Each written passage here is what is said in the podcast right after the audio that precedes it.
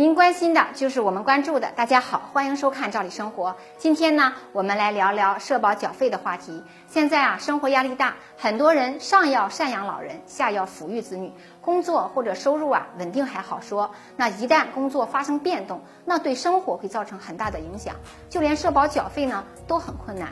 而更不可否认的是，在社会上还有很多失业并且很难再就业、伤残、低保。因病致贫等等一些经济上面临更大困难的朋友，那么他们呢，除去当下的生活，也是需要为将来的养老打算的。那最起码也是要考虑社保缴费的，因为大家都知道，社保缴费是有最低年限要求，而且呢，未来一次性补缴将越来越难。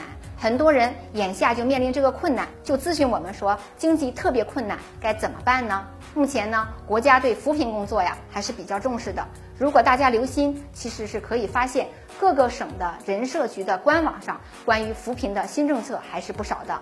那关于社保的缴费呢，对于困难群体来讲，尤其是贫困人群，其实也是有一定的倾斜和优待的。比如说，有的地区呢，在城乡居民养老保险缴费这一块是有减免的，由政府呢出钱来负担费用。那么哪些人可以享受到呢？一般来讲，像大家熟知的低保对象。重度残疾、特困人员、精神智力残疾人员等等，那么这些人啊，生活都有困难，更何况来掏钱缴社保呢？那即使是缴费额度比较低的城乡居民养老保险，那也是有困难的。因此啊，他们是可以享受减免的，可以呢不交钱或者少交钱，将来也能领到养老金。那么具体是怎样减免呢？大家都知道，城乡居民养老保险缴费呢是分档位的，有最低档，也有最高档。一般情况下是按照最低档由地方财政呢来负担。比如说有的地区啊，最低档缴费是一百元一年，那么这个一百块钱就不用个人掏了，由国家来来为你负担。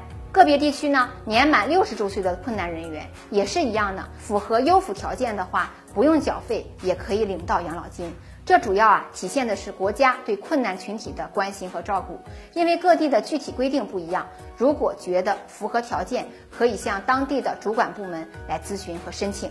那么今天的话题我们就聊到这儿，感谢收看，我们下次见。